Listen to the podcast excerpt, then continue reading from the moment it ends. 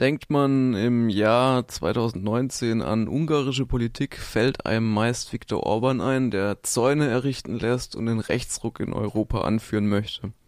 Vor 30 Jahren war es dagegen ausgerechnet Ungarn, das den eisernen Vorhang durchtrennte, unter Führung der damals noch formal kommunistischen Führung.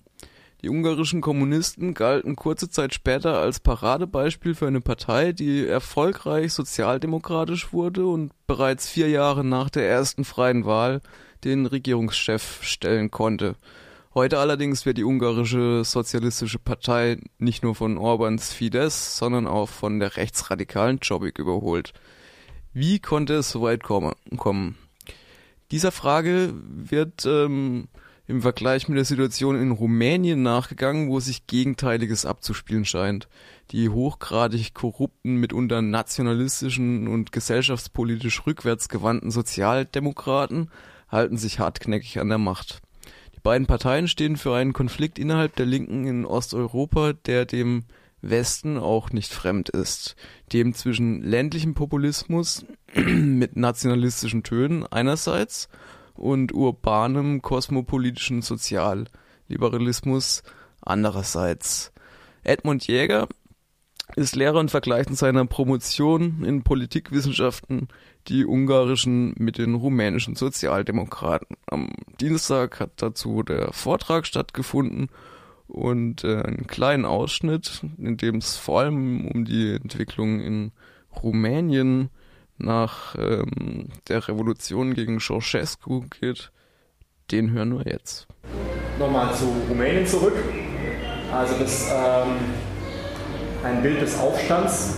Ich sage das jetzt zur Sicherheit, äh, weil ich ähm, nicht davon ausgehen kann, dass die Leute, die damals noch nicht auf der Welt waren, das auch mitbekommen haben. Aber in Rumänien gab es 1989 eine Revolution und äh, solche Bilder hat man dann gesehen. Es wurde scharf geschossen.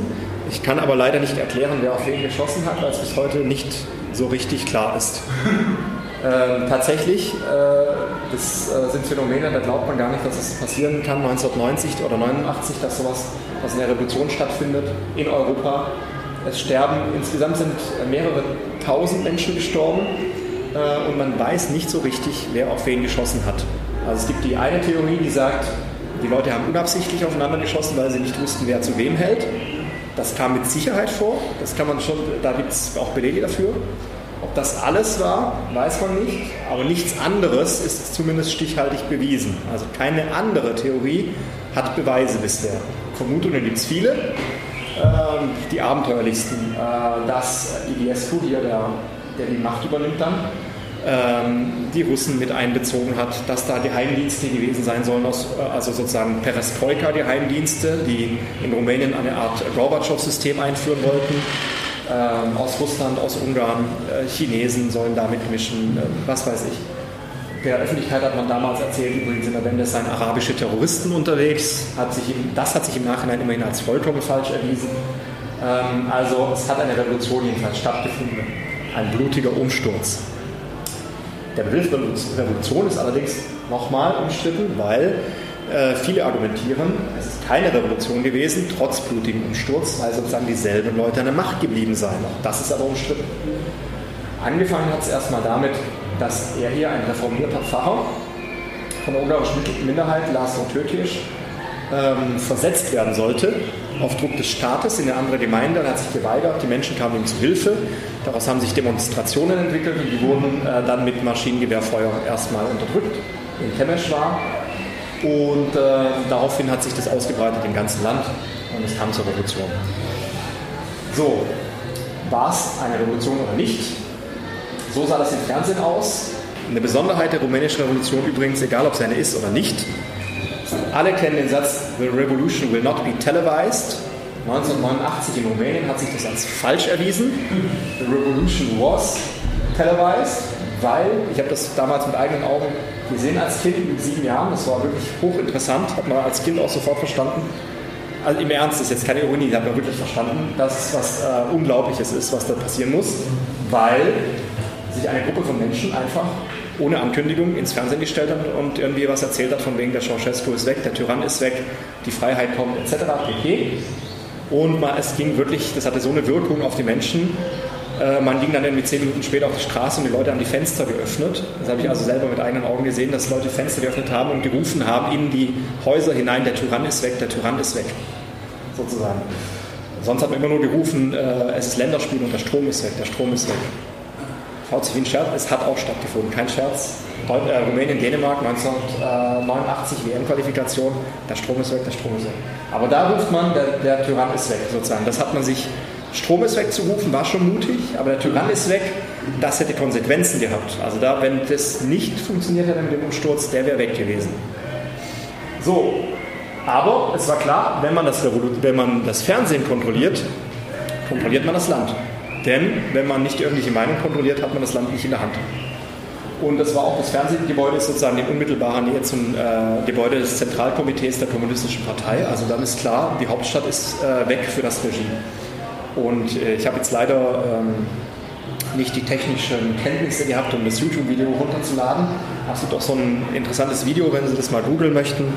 Ähm, ein interessantes Video von Ceausescu, wo er seine letzte Rede hält auf der Tribüne und dann ähm, gibt es Buhrufe in der Menge und er, er, guckt ganz schockiert und versteht nicht, ob was passiert und weiß nicht, ob er weiterreden soll. Und dann er, flüstert ihm jemand von hinten zu, sie sind im Gebäude, sie sind im Gebäude. Und dann bricht die Übertragung ab und dann wird eingeblendet, äh, irgendwie aus technischen Gründen ist die Übertragung abgebrochen. Wenige Minuten später fliegt er mit dem Hubschrauber. Also das waren wirklich Ereignisse, wie man sie aus Hollywood-Filmen kennt, aus Lateinamerika. Das hat alles 1989 innerhalb weniger Tage gefunden. Die Dramatik ist, wir kennen das ja aus Filmen, wenn die CIA jemanden mitnimmt mit dem Hubschrauber, dann geht es ja irgendwo hin. Die Dramatik ist, Ceausescu fliegt mit dem Hubschrauber, weiß aber nicht, wohin er fliegen soll, sozusagen. Er landet, wird dann von den Hubschrauber irgendwo abgesetzt. Er landet dann quasi, äh, wird dann mit dem Auto noch rumgefahren, ist dann zu Fuß unterwegs als äh, Präsident des Landes und wird dann quasi aufgegabelt von der Straße und von der Straße weg verhaftet. Also so als äh, anschauliche äh, Stories aus der Revolution. Und er hier das war dann irgendwie so zwischen Weihnachten und Silvester. Genau, also am 16. ging es los mit den Unruhen in Temeshwar und am ersten Weihnachtstag wurde Ceausescu hingerichtet. Das heißt, ähm, am 21. Dezember war, glaube ich, die Übernahme im Fernsehstudio und die Übernahme von Bukarest und da war es eigentlich schon klar. Da war Ceausescu, glaube ich, noch einen Tag oder so verschwunden oder zwei Tage und äh, dann am 25. tauchte er sozusagen als äh, Hingerichteter bereits äh, im Video auf. Und ähm, das war auch die Volksstimme übrigens war so krass, noch vielleicht äh, zu, dem, zu der Thematik, äh, es war so krass, dass man sozusagen abgewogen hat zwischen, ähm, weil viele, ich weiß, dass viele im Westen das besonders brutal fanden, dass er da hingerichtet wurde und es wurde im Fernsehen ausgestrahlt, aber es war so, die Verhältnisse, dass die Leute gesagt haben, gut, wir müssen gucken, dass der nicht in eine Menschenmenge gerät, sonst wird er vor laufenden Fernsehkameras noch auseinandergerissen und wie stehen wir dann da als Land, wenn das passiert, sozusagen. Insofern war die Hinrichtung damals, das muss man sich auch klar machen, sozusagen etwas, was von vielen Beteiligten als die zivilisierte äh, Version betrachtet wurde. Das ist natürlich spekulativ, wir wissen nicht, wie es gekommen wäre. So, aber jetzt zu Iliescu noch. Er hat die Macht übernommen. Er war mal eine Zeit lang der einer der möglichen Kronprinzen der kommunistischen Partei war in Misskredit, äh, war ein bekannter äh, Sowjetunion-Freund sozusagen und äh, seiner Auskunft nach auch ein Befürworter der Perestroika.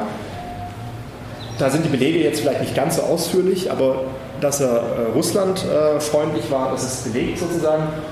Und Rumänien war zu der Zeit aber nicht russlandfreundlich. Ceausescu hatte auch Angst, dass die Russen ihn wegputschen würden. Das war wohl auch seine erste Reaktion, die Russen äh, holen mich weil er einen eigenen Weg gegangen ist, mit dem Westen wirtschaftlich paktiert hat, nach innen aber wahnsinnig autoritär war. Also auch eine äh, für Rumänien und für den Westen äh, angenehme Lösung, ähm, die für die, für die Bevölkerung allerdings nicht so arg. So, und er kommt also aus der zweiten Reihe, Kommunistische Partei, Petre Roman, der spätere Außenminister, ist ebenfalls Parteimitglied, allerdings kein so ranghohes. Und da sieht man im Hintergrund Offiziere bereits, die da mitmischen.